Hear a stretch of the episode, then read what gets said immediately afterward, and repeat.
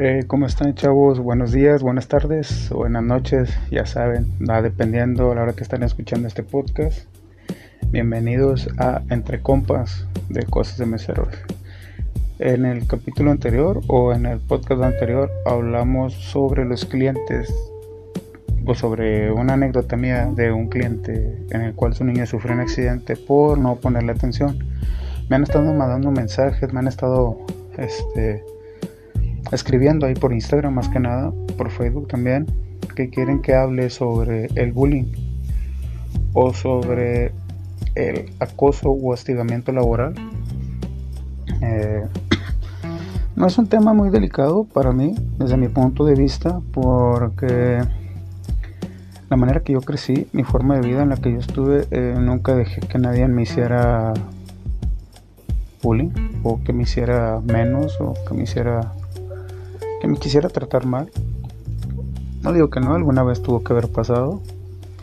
Como en todo, creo que el hogar mexicano, el 99%, los hombres siempre nos enseñaron a defiéndete, güey, no te dejes.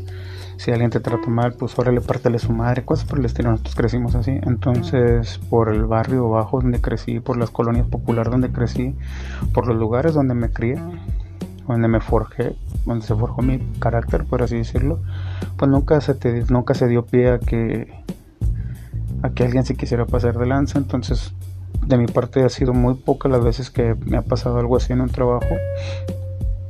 Eh, pero sí me ha tocado, sí me ha tocado este trabajar con compañeros. Perdón.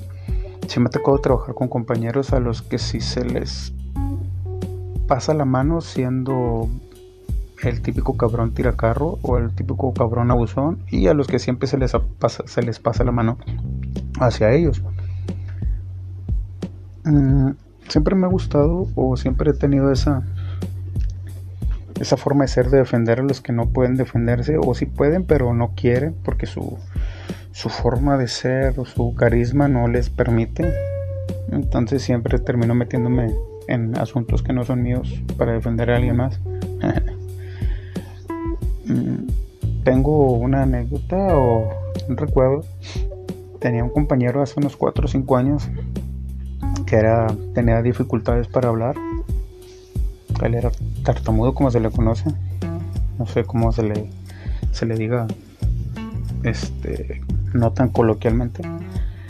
Era muy buen muchacho, muy buena onda, trabajador, no se metía con nadie, era hijo de familia, era su primer trabajo, su mamá lo llevaba y lo traía, era una persona de, yo tendría 25 años, él tendría unos 23 y su mamá lo llevaba y lo traía, su mamá le llevaba lonche, era especial el muchacho. Muy buen, muy lindo corazón, muy buena persona. Pero siempre hay un hijo de puta que le gusta pasarse de lanza con las demás personas y más con las más vulnerables. Pero siempre un hijo de puta que le gusta meterse en esos problemas y defender a las personas, incluyéndome, así soy yo. Entonces, como dicen en la calle, para un picudo siempre hay uno más picudo. Para un valiente siempre hay otro más valiente y para un chingón siempre hay otro más chingón. Entonces esos güeyes tenían su bolita, su grupito y siempre le hacían bullying al chavo este.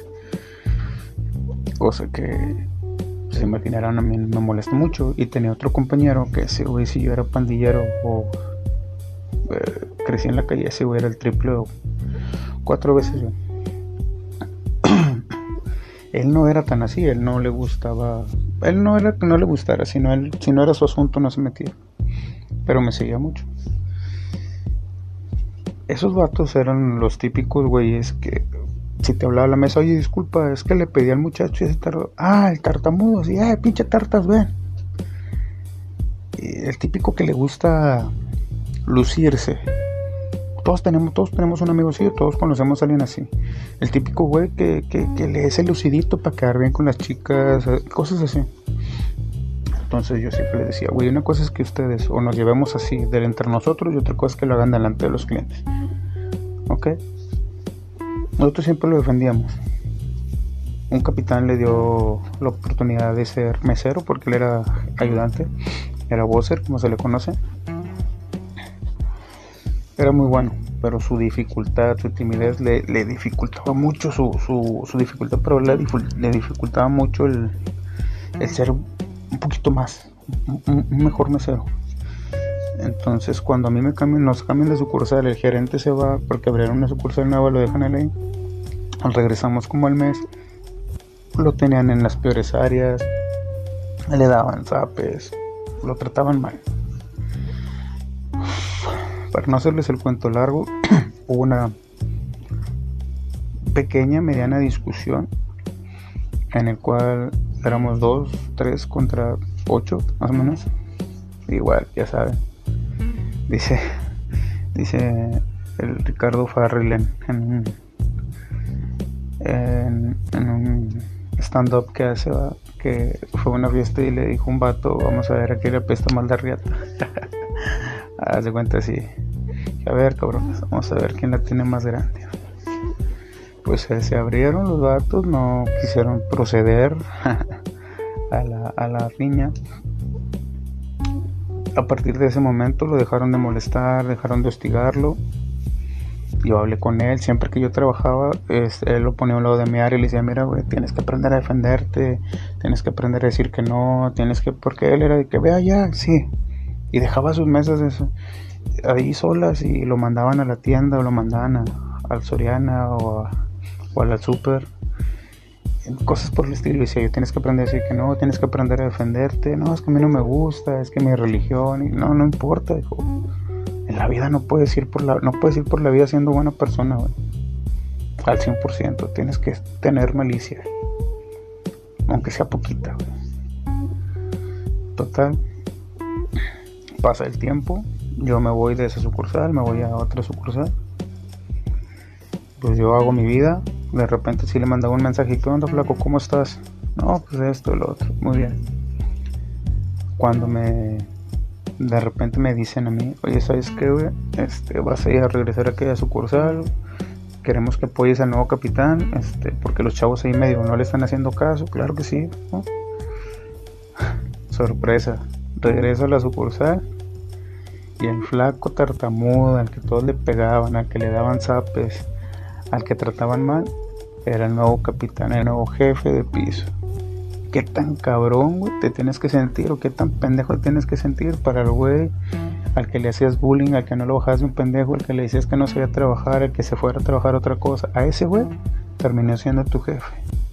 Es por eso que nadie le quería hacer caso, porque decían, ah, es que ese es un pendejo, pues es un pendejo que ya es tu capitán, güey.